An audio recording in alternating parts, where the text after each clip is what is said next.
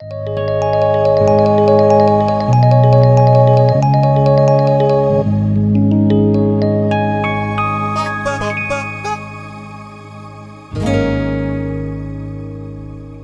tal? Estamos de vuelta eh, con un nuevo episodio luego de un receso de verano, pero, pero tenemos mucho contenido para traerles. Así que estoy acá eh, con mis amigos de siempre. Gonzalo, ¿cómo le va? Buenas Jimmy, ¿cómo andamos? Eh, muy contento acá de, de retomar este podcast con mucho para hablar, la verdad. Así que nada. ¿Y Gastón? Acá estamos, espero que estén tan emocionados como yo de, de retomar el, el episodio. Podría decirse temporada 2, no sé si llegamos a una temporada entera. Yo creo que sí. Sí. sí, sí. Eh, así que bueno, podríamos decir que es una inauguración oficial o, o no oficial de la temporada 2 desde que podemos hablar después de una semana de, de receso vacacional de verano acá en, en Londres. Sí, tomo un momento para reflexionar y recordar la primera vez que grabamos el episodio 1 del podcast. Y creo que ninguno se imaginaba que íbamos a llegar hasta este punto, así que... Tan lejos. Para, para ¿Sentimos, que mejoramos o seguimos siendo los mismos tres Yo- del episodio 1? No, yo creo que esta segunda temporada se viene altamente mejorada. Creo que sí, sí, yo me siento con más cancha. No sé Nuestra, capacidad de dicción ahora es 10% mejor o más. Por supuesto. Quizás nuestra capacidad de división es mejor, pero bueno. Nuestro desenvolvimiento, nuestra confianza, todo eso están aumentados en un 3000%. Eso sí. Sí. Así que bueno, eh, ¿cuál es el tema de hoy?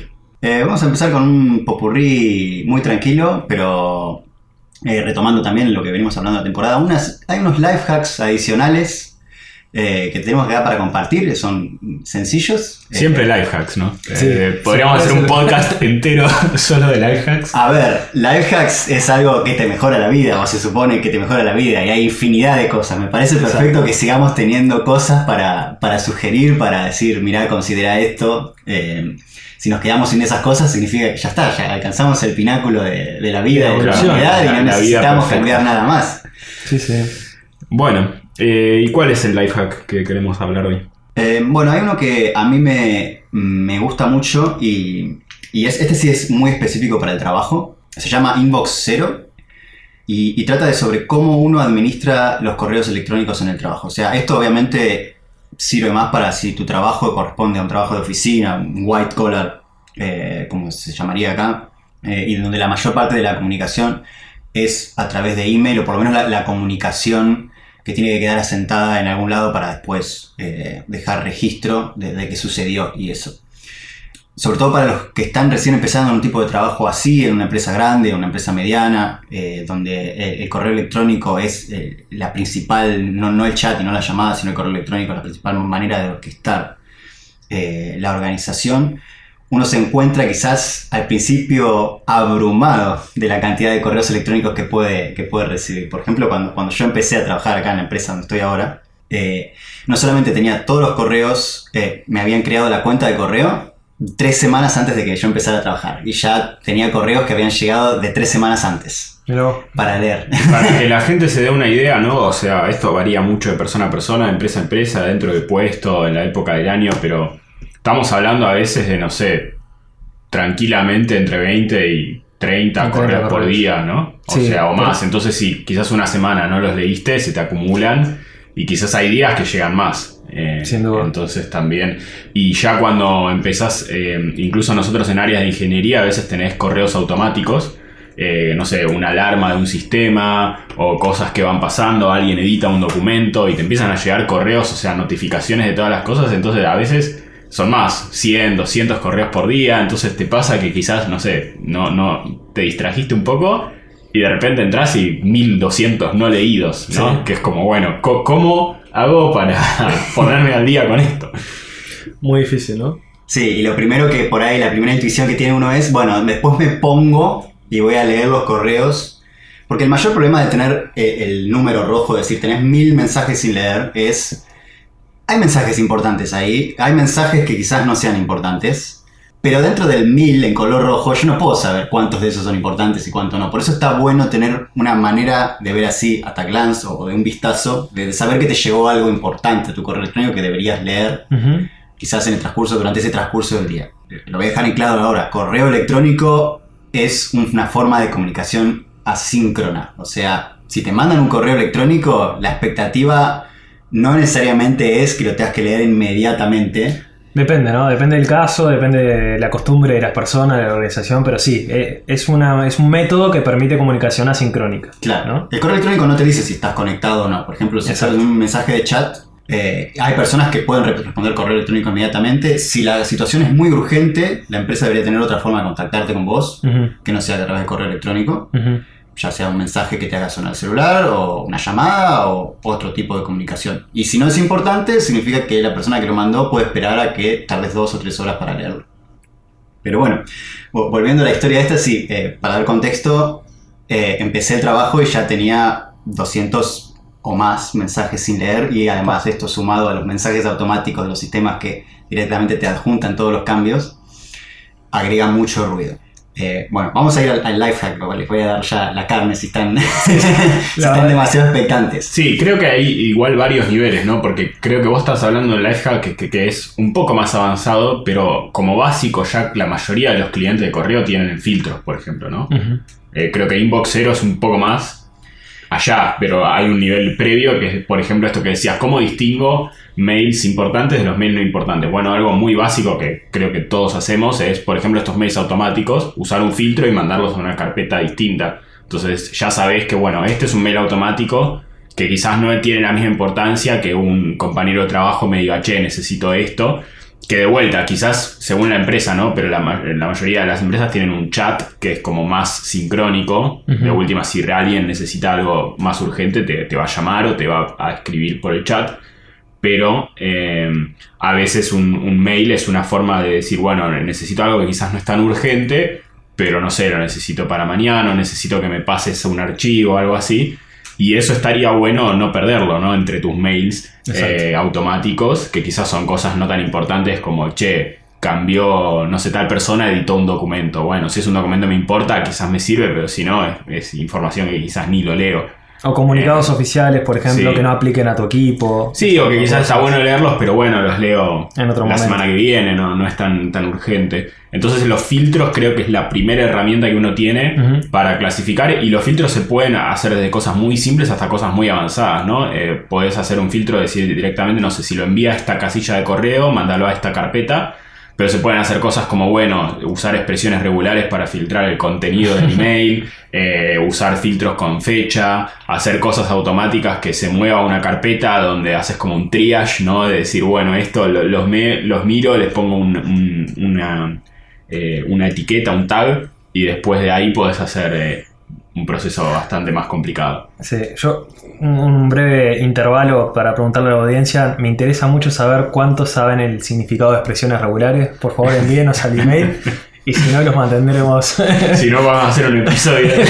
Todo sobre expresiones es, regulares. es muy interesante, expresiones regulares, máquina de estado, pero eso queda para otro Es momento. todo lo que usted siempre quiso saber sobre expresiones regulares y nunca se animó a preguntar. Exacto. Por eso. Eh, yo soy firme creyente igual de que por lo general uno no necesita ir a tanta complejidad, con los filtros pueden ser más sencillos y, y ser- y seguir- servir su función.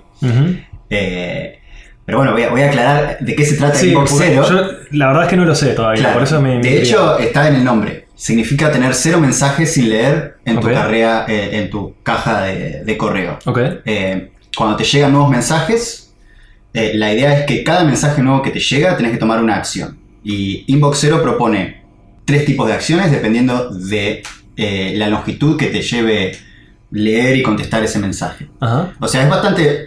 No hay que seguirlo a rajatabla, pero si lees sobre Inbox Zero, está bastante estructurado lo que hay que hacer. Ok, o sea, es un proceso bastante estricto. Es un proceso relativamente estricto, sí. Así que de momento sumamos de que no tenés ningún mensaje sin leer en tu bandeja. Después Perfecto. vemos cómo conseguir eso, ese estado. Ok.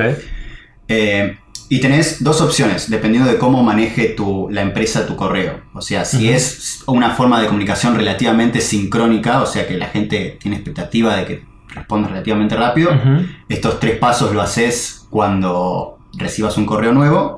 Y si está esta posibilidad de que sea un poco más laxo, eh, la idea es que vos te pongas en tu calendario una reunión ficticia en donde aparezcas como ocupado, donde es la reunión donde vas a leer todos tus correos. Y. estás leyendo tus correos y no te pueden interrumpir. Ok. Y por cada correo que tengas en tu inbox, en tu caja de recibidos, dependiendo de cuánto tiempo te, te, to- te tome responderlo, son tres acciones. Y las tres acciones son Si tardan menos de 10 minutos o menos de 5 minutos en hacer lo que te pide el correo, Sí. lo haces en ese momento. Y listo. Marcás el correo como leído. Ok. No lo, no lo pospones, eh, no lo dejas abierto en una ventana nueva para ir más tarde. No es que lo leíste y puedes decir, ah, bueno, esto sé cómo hacerlo y seguís al próximo correo. No. Lo tenés que resolver en ese momento. Lo Cinco o haces diez y- minutos. 5 o 10 minutos. Si tarda más y es importante, eh, ahí sí podés derivarlo a, a otra reunión o a otro eh, evento o otra cosa de tu calendario en donde vas a resolver ese problema que te va a llevar más de 10, 5 minutos. Ok, o sea que se podría decir que lo programás, lo scheduleás Sí, para otro momento. para hacerlo en otro momento. Ok, esa la acción es el, el schedule, ¿no? Claro. Eh, y la tercera cosa es, si el correo no es importante, Lo ignorás. no, no necesariamente lo ignorás, pero te tenés que fijar qué tan recurrente es que pase esto. Si es un correo que no es importante, pero querés seguir recibiendo para leerlo durante esa reunión ficticia que hablamos, eh, lo lees en ese momento. Por ejemplo, tu empresa manda noticias sobre nuevas cosas que están pasando en la empresa, lo que sea. Si es algo que recibís constantemente y no querés recibir más, tenés que tomarte ese tiempo para agregarlo a la regla de filtros que dijo Julián. Eh, para no recibirlo más y no gastar más tiempo. O de suscribirte. O de si se suscribirte, puede. sí. A veces muchas. Mejor eh, todavía. más la- las que son cadenas automáticas y eso, por lo general abajo siempre tienen un, Para un link para de suscribirse de, de la lista. Esas son las tres acciones y con esto lo que propone el autor de Inbox Zero es que vos mantengas tu lista de recibidos con cero mensajes sin leer. Y de esta forma no se te pierda ningún correo importante y todos los correos importantes los, re- los respondas en relativamente en un tiempo razonable. Y ya te digo, tener esto de cero mensajes sin leer te deja ver en un vistazo de si Ujú. tenés cosas para hacer en tu correo o si no tenés cosas para hacer. En vez de tener un número que constantemente sube y sube y sube y sube. yo Como en mi caso, eh, por yo tengo compañeros de trabajo, no voy a usar específicamente, pero tengo compañeros de trabajo en mi equipo que tienen 1500 mensajes sin Uf, leer. eso es mucho. eh, y relativamente no sé cómo hacen para seguir. Bueno, en realidad, en realidad sé que se pierden algún par de correos importantes. Eh, por ahí organizamos una reunión, eso va en un correo y se les escapó. Quedó ahí en, el, en, el, en la carpeta de recibidos y eso. Yo tengo, a ver, yo creo que uso un método parecido. Yo había escuchado esto, probablemente lo escuché así como Inboxero, pero hace unos años, entonces, y no le presté tanta atención. Pero sí tomé algunas de las ideas y lo hice a mi manera, digamos, ¿no? Como que no tengo esquebuleado todos los días el hecho de mirar el correo, quizás lo hago más eh, cuando pinta, ¿no? A veces es como estoy trabajando y quizás abro el correo o quizás recibo una notificación y por eso abro el correo, pero igual tengo el hábito de chequearlo varias veces al día. Y lo que sí intento es cada correo nuevo que llega, eh, hacer un poco esto de abrirlo y ver, bueno, es algo que es muy corto, lo puedo hacer ahora, sí. No, lo marco como no leído, eh, pero al final del día voy, digamos, por todos los correos no leídos y siempre, o sea, mi inbox principal está en cero no leídos Mm. al final del día. Pero después todos los que van filtrados, a veces ni los abro. Entonces tengo carpetas donde tengo 5.000 mensajes no leídos, pero sé que no son importantes. Igual, quedará ese número, se irá incrementando hasta que tenga problemas de espacio en mi casilla y los borre. Eso. Eso en mi casilla del trabajo. Eh, después en mi casilla personal es interesante porque intenté hacer algo parecido y en mi casilla personal uso Gmail. eh, y no sé si lo usaron, pero está bueno que tiene muchas integraciones copadas entre el calendario y, las tasks, ¿no? Hay como una eh, aplicación de Google que es Tasks, que es para to-do list y cosas así. Entonces está bueno que un correo que te llega podés directamente decir, bueno, esto es algo que lo tengo que hacer para tal fecha. Yo lo que hago es creo una task a partir de eso y me lo agrega a mi calendario y a mi to-do list y como que además puedo recibir recordatorios. Entonces a veces si es algo que digo, no sé, eh, por ejemplo, me, me llegó una notificación diciendo, bueno, hay un concurso de composición y tenés que presentar una obra para esta fecha. Bueno, me agrego eso y me agrego también un recordatorio, no sé, un mes antes.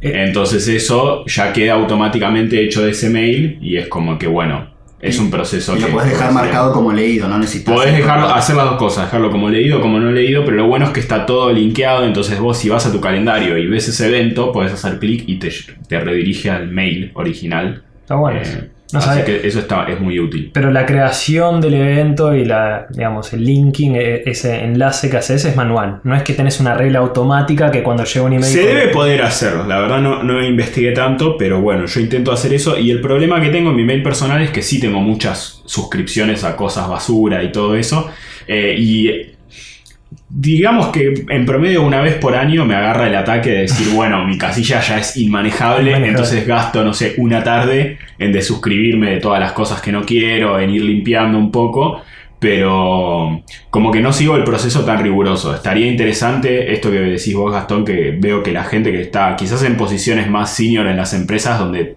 mucho de lo que hacen es reuniones y hablar con gente y no tanto, no, Eh, digamos, trabajar en una tarea específica. Esas personas sí veo que tienen muy organizado esto, por ejemplo, tener una reunión por día para revisar correos eh, o para ir sobre las cosas que tienen que hacer.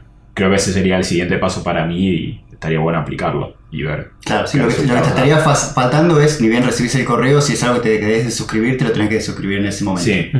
Es que lo que ahí creo que me pasa una cosa psicológica, que es que la mayoría de las suscripciones son cosas que en algún momento me interesaron. O sea, yo rara vez estoy suscrito a algo que realmente no me interesa, porque si es así, sí entro y me desuscribo. Entonces a veces es como que, bueno, esto El- como que me duele de suscribirme porque digo, en, en el fondo algo me interesa. Entonces a una regla para que no te vaya a la carpeta Sí, de recibidos y vos después sabés dónde Sí, encontrarlo. Sí. El fear of missing out, me parece. O sea, el- miedo de perderte que en algún momento ese email te, te, te Sí, aporte sí. algo.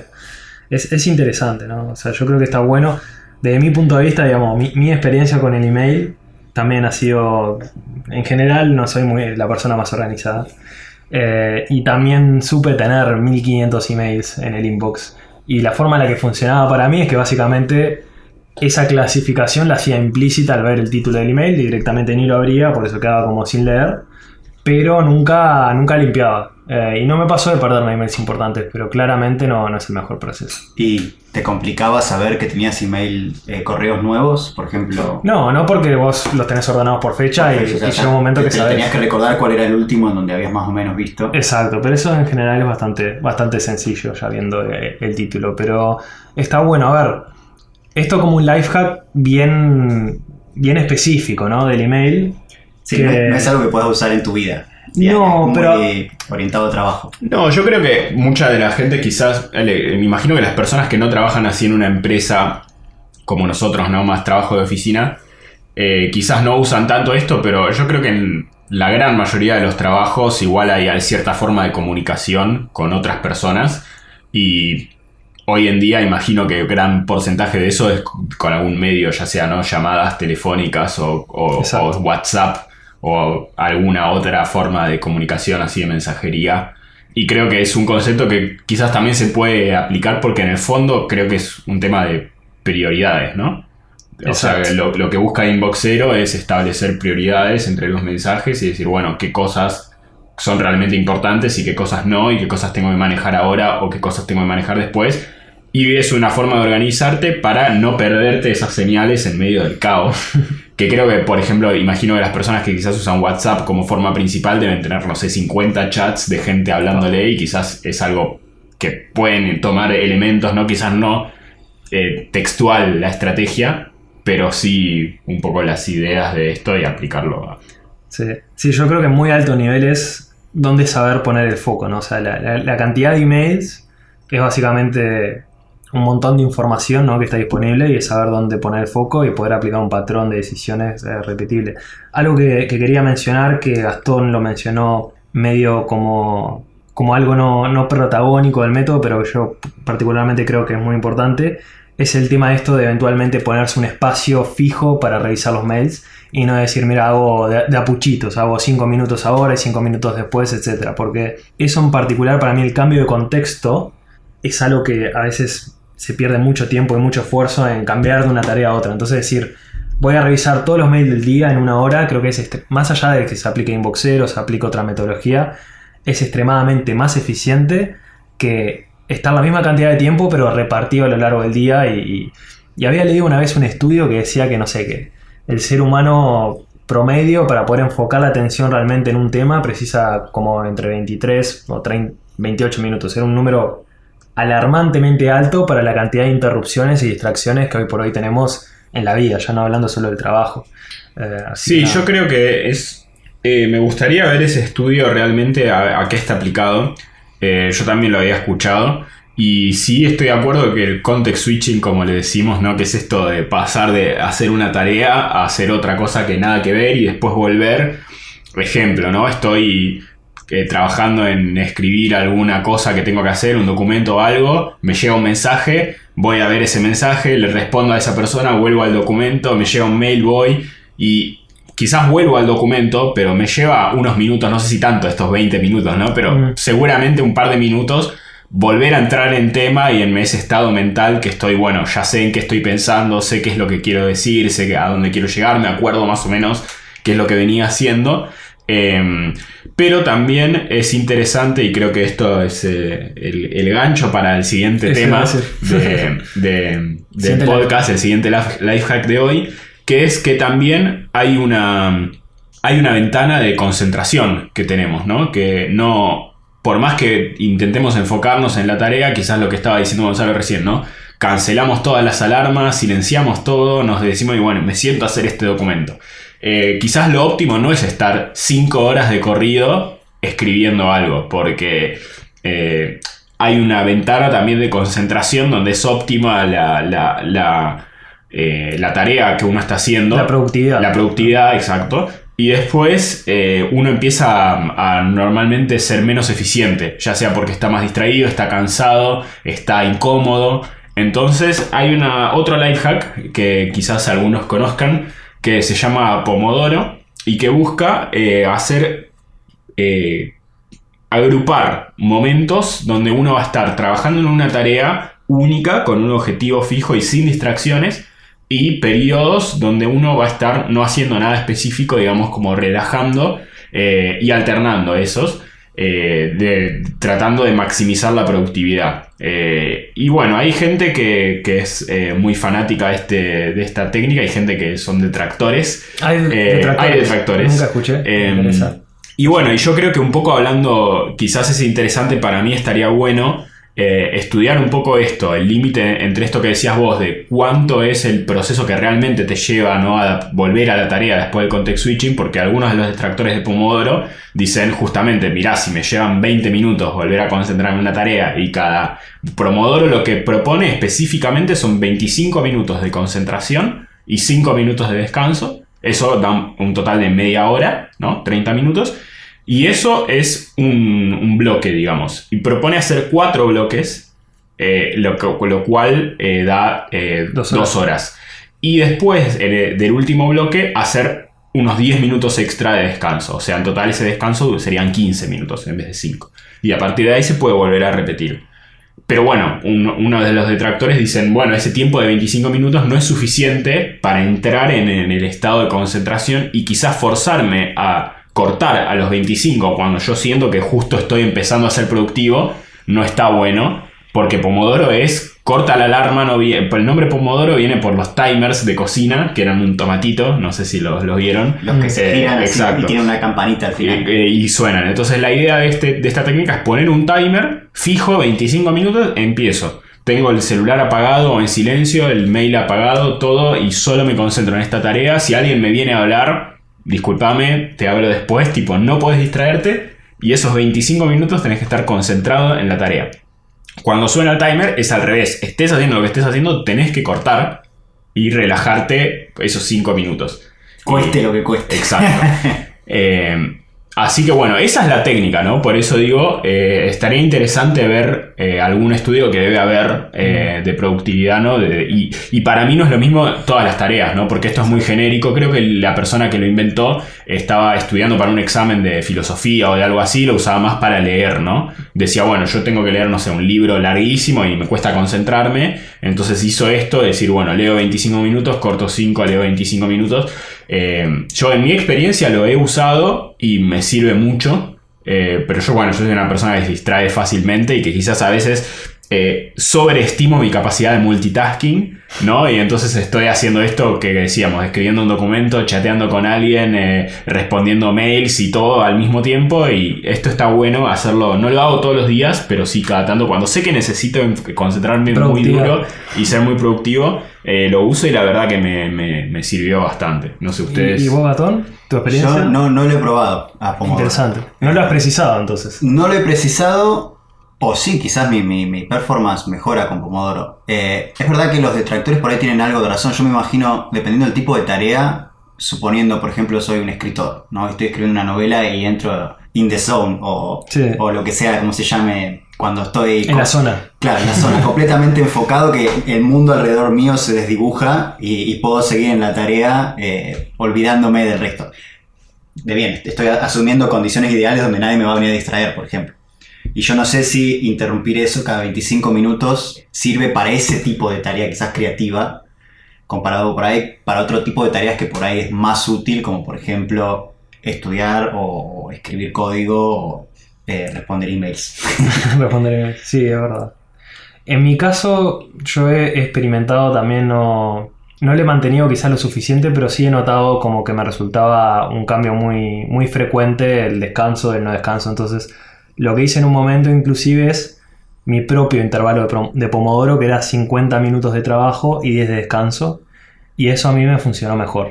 Pero también es como muy difícil la comparación de productividad, ¿no? De decir, "Est- estoy realmente rindiendo más que si, no sé, que si trabajara esa hora, ¿no? Dije 50 a 10, si trabajara esa hora más tranquilo que 50 minutos con todo el esfuerzo, es, es difícil. Sobre todo porque dependiendo de la tarea, ¿no? Hay veces que no es algo que inmediatamente podés avanzar en, en la etapa de trabajo, sino que tenés que esperar a que cargue algo, en el caso del trabajo nuestro, eh, que pase algún proceso. Entonces es como que tenés tiempos de, de downtime, tiempos en los cuales no tenés nada para hacer. Sí, quizás a mí lo que, por eso, eh, creo que depende mucho de la tarea que uno esté haciendo, esa es mi conclusión. Eh, para ciertas cosas, más que nada para mí, en mi experiencia, para todo lo que sea algo mecánico, porque en mi experiencia, si, te lo tuviera que resumir, lo que más me ayuda es con el, el hecho de procrastinar algo que sé que tengo que hacer, pero que lo vengo haciendo medio a medias porque no, por algún motivo no vengo posponiendo esa tarea.